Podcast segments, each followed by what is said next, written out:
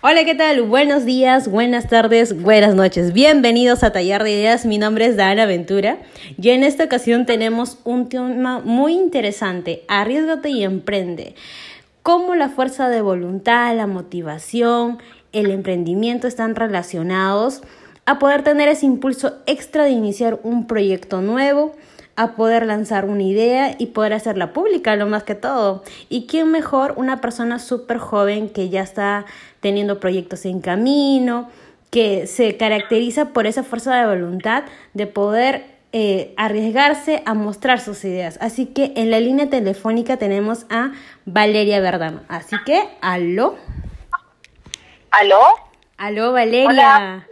¿qué, tal? ¿Cómo te encuentras? Bien, la verdad que súper bien. ¿Y tú? Genial, Valeria, genial. Aquí estamos trabajando, tratando de llevar más valor a los chicos para que puedan tener una orientación de qué hacer con esas, esas ideas, esos proyectos que tiene uno y aprovechar esta cuarentena para poder ordenar, ¿no? Estructurar esas ideas. Ah, genial, buenísimo. Para lo que sea contenido, aquí estoy. Genial. Valeria, para los que no te siguen o no te conocen aún, coméntales quién es Valeria Bernardo. Bien, si es que aún no me conocen, primero les digo que vayan todos a Instagram, que es la red social que pues obviamente hoy día está en boom. Me busquen como Valeria Bernardo Oficial y van a poder recibir contenido gratuito todos los días. Bien, eh, ahora sí, ¿quién soy? Bueno, soy Valeria Bernardo, actualmente tengo 20 años, emprendo ya hace dos años aproximadamente, eh, actualmente tengo ya dos empresas y justo hoy lancé mi primer libro, así que en verdad estoy súper emocionada por eso. Ya venían trabajando varios meses en él y pues al fin ya lo aprobaron, entonces ya lo pueden encontrar y espero que en verdad les guste. ¿no? El libro se llama 10 pasos para crear un podcast perfecto y no morir en el intento. ¡Wow! Felicitaciones, Valeria. Ven, chicos, eso es, arriesgarse y emprender. Un, un gran ejemplo, Valerio Bernardo, la verdad, súper joven, de hecho. Y es que el día de hoy nos va a explicar mucho más de esto. ¿Cómo, cómo así has tomado ese impulso de hace dos años y decir, ya, no hay limitaciones, voy por todo y, y, ahí, ahí estás constantemente siempre sorprendiéndonos en redes, lanzando nuevos proyectos, generando comunidad, generando contenido. Coméntanos. Bueno, mira, la verdad es que eh, yo considero que emprender, yo creo que lo llevé desde chiquita, ¿no? O sea, yo recuerdo que cuando tenía seis años, aproximadamente seis, siete años, eh, yo salía, obviamente, cuando en esa época se solía salir al parque a jugar con tus amiguitos. Yo recuerdo que salía con mi maletín de películas, que en ese momento pues eran no había Netflix, ¿no? Sino había las, claro. Entonces, y recuerdo que salía a caminar por mi cuadra y vendía las películas que ya me había visto, ¿no? O sea, digamos, las películas que ya las había visto, salía a venderlas, o las películas que mis, que en este caso mis papás me compraban cuando eres pequeñito, de para aprender a hablar, o para aprender los colores, todas esas, estaban ahí, pues, ¿no? Entonces ya hoy obviamente no las veía, entonces salía a comprarlas y recuerdo que en ese entonces pues comprar un DVD te costaba creo siete soles, ocho soles, ¿no? Entonces yo salí pues lo vendía a un sol, ¿no? O sea, me acuerdo que, claro, o sea, ya para, para mi edad con un claro, sol vendía diarios, claro, igual ya los había visto y bueno, en ese momento pues el valor del dinero no era algo que sea tan consciente, ¿no? Entonces igual me acuerdo que salía, ponía mi maletín en el piso, le mostraba, la, en verdad no tenía vergüenza de nada, salía, vendía y pues la gente me compraba, ¿no? Mis películas a un sol. Entonces así empecé. Eh, entonces yo creo que desde, la verdad que desde pequeñita, pero oficialmente ya así empezando a eh, un proyecto como tal, porque para mí eso era como un hobby, ¿no? O sea, no es que lo veía así como un proyecto de vida ni nada, simplemente salía y vendía todo, ¿no? Películas, subs, de todo un poco.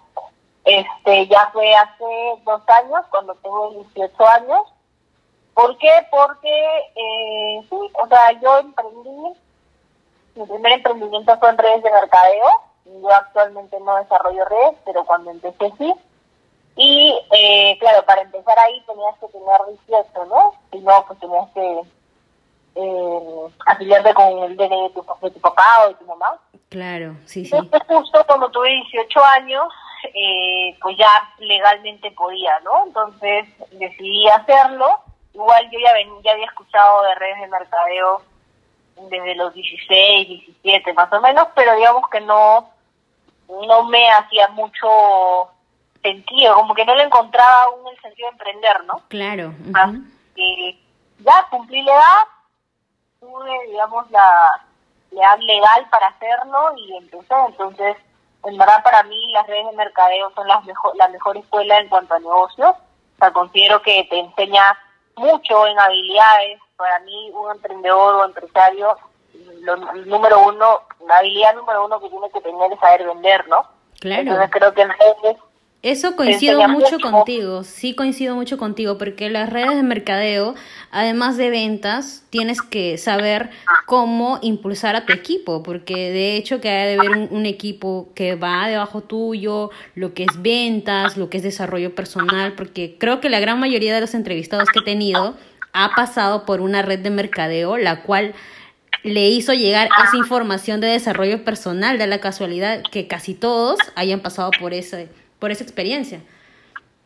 Sí, es que en verdad yo creo que es un modelo que para los jóvenes, eh, o sea, va perfecto, ¿no? Porque normalmente, pues a esa edad no muchos tienen el, capital como para empezar un gran negocio, entonces eh, la, la oportunidad que te da las redes es que con una inversión mínima igual puedes hacer un gran negocio, ¿no? Entonces, y bueno, y muy aparte porque también yo creo que te forja el carácter, ¿no? O sea, en redes de mercadeo vas a conocer lo que es que alguien te diga que no, Mm, O sea, confía en tu proyecto, que alguien no te compre, como hay gente que sí lo va a hacer, gente que va a confiar en ti, que te va a incluso matar por ti porque cree mucho en tu palabra, entonces vas a encontrar de todo. Y creo que todos esos aprendizajes te los llevas juntos, ¿no? O sea, normalmente la gente se puede montar en aprender eso 10, 20 años, pues la red te lo da ti mismo, ¿no? Te encuentras con muchos desafíos y también en cuanto al desarrollo personal, no conoces lo que es capacitarte, leer, audios, conferencias, entonces te metes a un mundo distinto. Eso es muy cierto lo que lo comenta Valeria, eh, realmente sí. Y, y, ahora los jóvenes de hoy en día lo que sí me ha dado mucho eh, la observación es que ahora los jóvenes que han entrado ya a una red de mercadeo están acostumbrando a ver el modelo y adecuarlo a su emprendimiento. O sea, lo que en un inicio quiso hacer, ahora ya lo ven como que más claro, ¿no? Como que ven en el multinivel una estructura y lo adecuan a su proyecto. Y es hoy por hoy que justo esos jóvenes que en algún momento estuvieron en un multinivel, ya están estructurando negocios, están viendo ventas, tienen equipos, ¿no? Y creo que fue una, una buena escuela, ¿no? Sí, sí, o sea, evidentemente sí, aprendes muchísimo, ¿no? Como hay gente que sigue en este modelo y que les va súper bien, como gente que todo lo que aprendió lo aplica en su propio proyecto, ¿no? Entonces, en verdad va a depender de cada uno, ¿no? ¿Qué es lo que busca? Claro. ¿Qué es lo que quiere? ¿Qué tiene? ¿Qué va a mostrar el proyecto? A qué público va, a qué propósitos tiene su emprendimiento, o es que también va a desarrollar marca personal o quiere contribuir como lo haces tú. Eh, y Valeria, coméntanos más de tus proyectos. Eh, nos comentaste que tenías dos negocios. Coméntanos más cómo los estás manejando. ¿Tienes un equipo atrás? Eh, sí, bueno, actualmente sí, pero lo que soy hoy no es como empecé, ¿no? O sea, quiero que eso quede muy claro porque a veces nos vemos bombardeados con las redes sociales, las fotos, o los mil, dos mil, tres mil seguidores, entonces uno piensa que eh, o es magia o, algo, ¿no? Entonces, en verdad, mm, el equipo que tengo hoy, pues ha, sido una construcción, ¿no? Cuando yo arranqué, evidentemente estaba sola, no era yo, mi laptop y mi celular. Me acuerdo que yo creaba todo, ¿no? O sea, desde mis posts, mis fotos, mi contenido, o sea, creaba absolutamente todo yo, ¿no? Entonces, claro, era un pulpo, porque tenía que hacer todo quiero de ahí ya conforme vas eh, avanzando, pues ya lo mejor es, tener un equipo, ¿no? Entonces, hoy por hoy, bueno, yo me dedico a ayudar a las personas a que puedan eh, ganar dinero con su conocimiento, talento, ¿no? Eso es lo que me interesa, me interesa que las personas puedan ser capaces de desarrollar lo que les gusta y eh, yo les enseño a cómo con ello pueden ganar dinero, ¿no? Por ejemplo, eh, tengo personas que les gusta mucho el tema del yoga, el tema de la y todo ese tipo de cosas. Entonces, yo a través de mi metodología que se llama Pay Passion, que es que te paguen por tu pasión, les enseño cómo ellos pueden monetizarla. ¿no? En mi caso, por ejemplo, a mí me hubiese encantado ser futbolista, o sea, de hecho es, a mí el fútbol me encanta.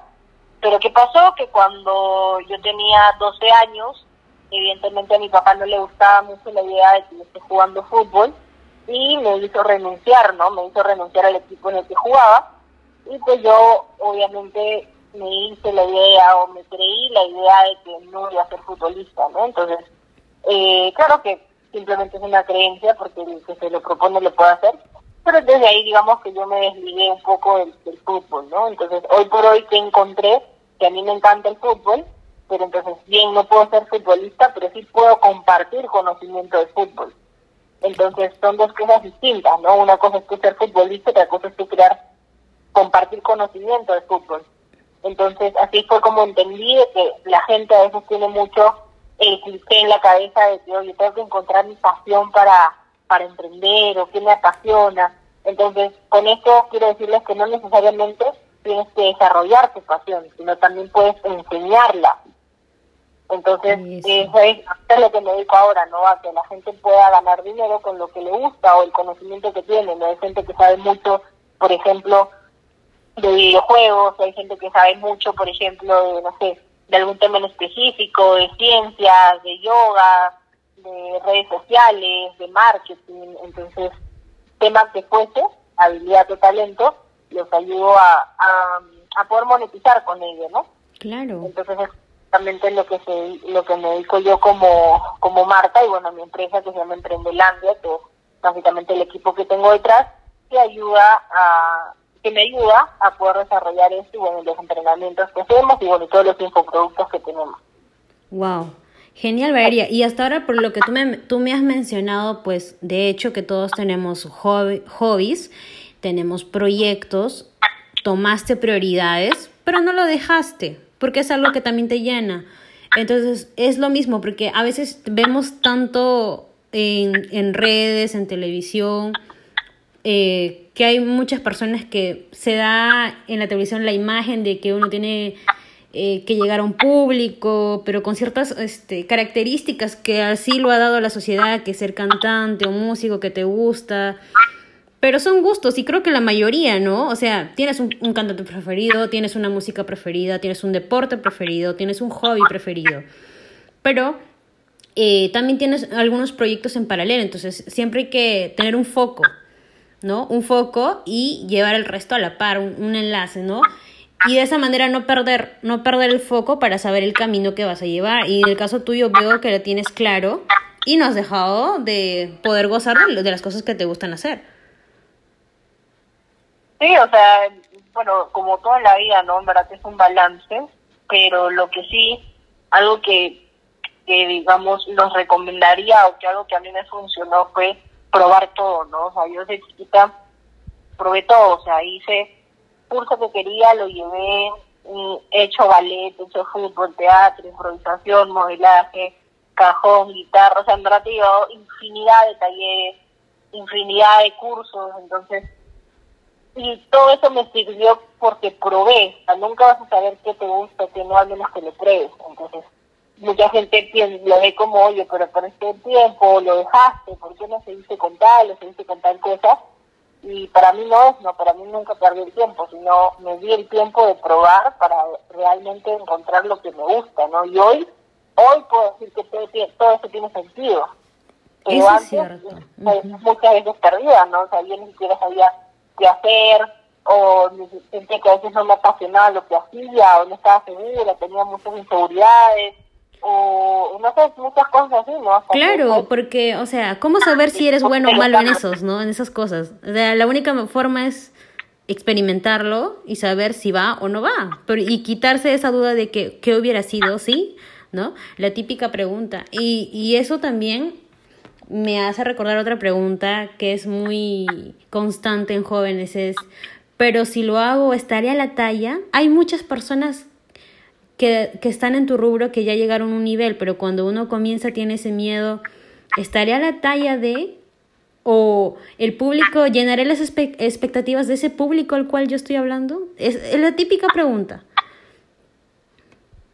O sea, yo creo que algo que a mí me frenó mucho fueron las preguntas que yo mismo me hacía, ¿no? O sea, yo misma me ponía a verle, como dice, diez pies al gato, ¿no? O sea, me empezaba a preguntar y decía, oye, pero si es que esto es así, si no les gusta, o si está mal, o si el contenido no es bueno, o si, no sé, si lo hago de otra manera, o sea, y al final me di cuenta que la, la única que se limitaba era yo misma, ¿no? Porque no iba a saber, nunca iba a responder esas preguntas si no lo hacía.